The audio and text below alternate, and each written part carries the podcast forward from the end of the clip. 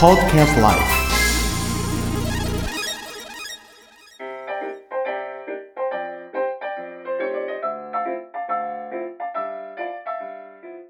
じゃあ聖吉っていうのお名前は？は親父のその名前があーその「聖」っていう字が一つ入ってるんですよあ清いの。そうです清いの字が。でそれにまあちょっといいことがあるようにということで吉をつけてで聖吉にしたんですよでそれが43 43年。年前ね。はい。だからお父様が初代。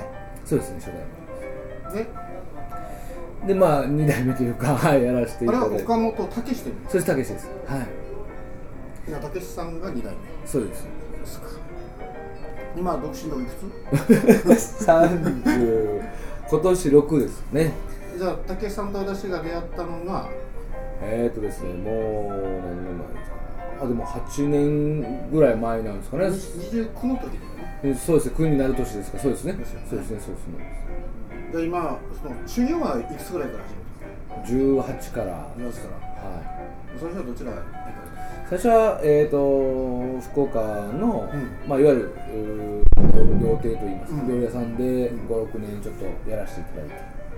それから東京のお寿司をちょっと回って、だから東京のまで行ってリサーチかけて。そうですね、はい、で、えーまた福岡帰ってきて、ん。まあ、博多にその川所っていうお寿司屋さんがあるんですよ。有名ですよねはい。そこでまたあやらせていただいて、うん。ですね。でそこのその、まあ、に福岡の日光に支店があるんですけど、そこでやらせてもらってたんですね、はい、でその後市北に市北のお寿司屋さんに移ってでそれから熊本。そうです熊本。のはい。連携2個はい2個の話連携は何年ぐらいやったんですか？えーと丸々3年ぐらいです。か立ち上げから入れて3年ちょこっとぐらいですかね、岡本さんのね、はい。私の記憶で一番思い出したの2つあるね。はい、あらを一回頭。あはいはい。はいれ食べたでしょ？あそうですね。はいあれすごくでかかったんじゃない？あれはえー、そう何キロかあでもちょっと米です8キロとかそんなものだったんですかねでも頭食べたよねはい、そうです、そうです。召し上がっていただきましたね。ドーンとしたやつですね。こんなでかはいい、はい、は生まれて初めて食べたなあの頭ね唇まで食べい。れるそうですね。もうゼラチン質でほっぺたとかが美味しいんですよね。赤ちゃんの唇みたいな、そうですね。それが一つともう、まあ、この間ブログにもちょこっと書いてたんだけどあなたを自宅に2回ぐらい僕は送ったことがあるんだよタクシーでうん、ああ、はい、はい。私のタクシーが見えなくなるまで立ってこれそれはなんかそのあえてじゃなくて、はいそういうしつけをどっかでそうですね。やっぱりそういうふうには習いましたんで。さあどこで習っうん、ややっぱりその、まあ、例えばその、まあ、料理屋さんでやってる時もそうですし、えーまあ、いろんな方にこう飲み連れてってもらってもやっぱりですね、うん、その飲み行った方のお店の方もやっぱり皆さんそういうふうになさってますよね。だからやっぱり自分がこうしてもらってすごくこう気持ちいいなと思ったことはなるべくうんやるようにはしてますけどね。たで小本さんがね夜のクラブ活動ではい。記憶に残ったのとかえー、まあでもあんまりそうお店の名前とかは分かんないですけどでもやっぱりどんな雰囲気のとこ行きました？私は覚えてるんだけど。そうです。でもいろんなとこですねあのご一緒させていただいて、は結構行きましたよいそうですねもう例えば後片付けがあった後だから10時過ぎとか。そうですね。から行ったり、えあのダーツのとこも行ったっけ？ダーツも行きましたね。行きましたよ。ねはい。ダーツも行って会社にも呼んでいただきましあ会社も。た会社のあのそうやったよね。そうですそうです。演奏していただいて歌っていただいてあやれあサテライトオフィスか。あそうです。あっちの方ですね。はいはいしましたね。はい。なるほどねくいい思い出がたくさんあります。楽しかったもんねそうですね。まあ何がいなのか今福岡なんですけどあここは住所は福岡市の沢楽はい、沢楽です。まあ、原一丁目。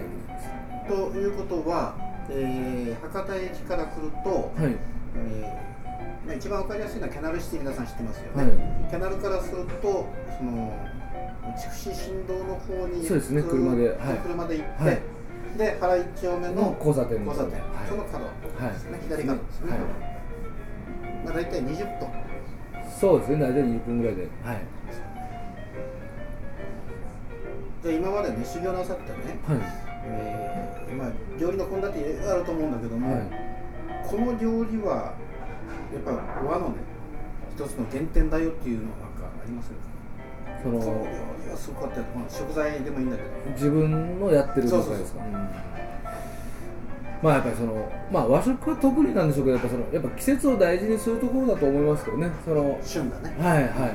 そのそういうのとかやっぱりその細かいそのなんていうんですかね演出とか、そういう部分っていうのはやっぱりすごくこうまあ厳しくなんですかねまあ言われましたね。やっぱりやかましく習った部分っていうのはですね。あとまあいろんな食材、まあ、使ったことないのとか、まあ、見たこともないのもありますよね。その普通にその家でご飯食べてるようなじゃまず出てこないのとか。ね。そう,、はい、そういうのはやっぱり最初はですね戸惑いましたけど、うん、今はでもそういうのが大事だな岡本さんが今ね作るので、まあ、お寿司はもちろんプロなんだけども、これは私のオリジナリティというかな、うん。これはもう岡本武史風だよっていうのは何かありますか、はあーその先のお寿司で言えばそのなんか子丼ぶりみたいなああいうふうなそのまあ軍艦で普段食べるようなところをちょっとこうまあ遊び心を入れてあさっきあの二重になっとったそうそうそうそうねはい。うずらの卵とそうそうそうそう。ああいうふうなものと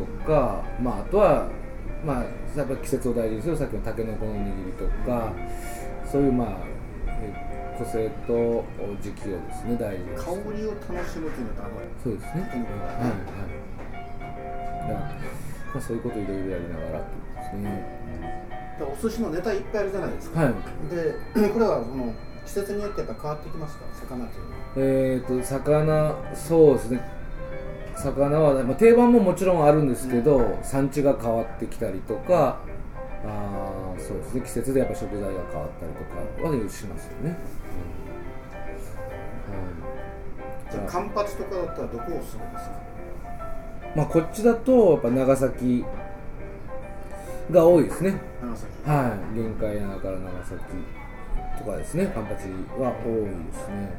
あとはまあ季節によってそのやっぱ大きさも変わってきますし、そうですよね。うん。脂身とかね、はい。いつも気になるのがね石鯛ってものすごく貴重な魚でしょ、はいはい。石鯛の刺身ってないですか、いやないことはないんですけど、うん、なかなかうん、そうですあんまり見かけないはい見かけないのかもしれないですね。あれはどうやります？か皮焼きしてやります？それともそのまま？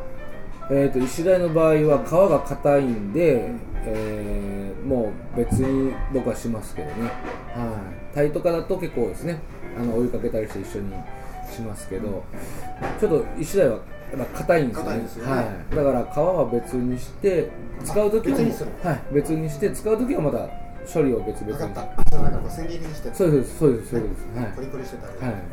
あ朝一毎日からですか？はい。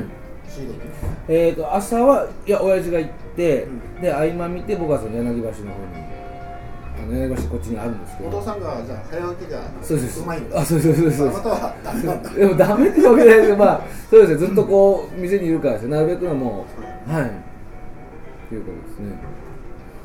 一番仕込みで時間かかるやつなんですか？一番仕込みのかかるのはやっぱ一番地味な仕事が一番かかるんですよね。例えばしいたけ炊いたりとかかんぴょう炊いたりとかああいうのがその一番こう地味なんですけどそうか。しいたけもあれでしょその干ししいたけそうですそうです、をはい、戻し戻してて、はい、から炊くんで戻しかられるとやっぱ丸2日ぐらいかかりますだからそういう干し物ですねかんぴょうにしてもしいたけにしてもですね。だから巻き寿司さんに入ってるかんぴょうを馬鹿にしていかんのよね。そうですね。ね。ああいうのが一番やっぱりその地味ですけど大大事というかですね、ここは巻き寿司も作られるんうん、はい。です。か、具をちょっと教えてくださいえーと具を知りたいな。一般的なまあ普通の太巻きっていうのは基本的に、えー、かんぴょうしいたけそれからおぼろですね。お風呂入りますはいね、、おぼろが入ってあとうちはきゅうりと、えー卵。卵。卵はその、まあ、江戸前のその魚のすり身とエビのすり身を入れてるようなそうですさっきのはい。ね、はい。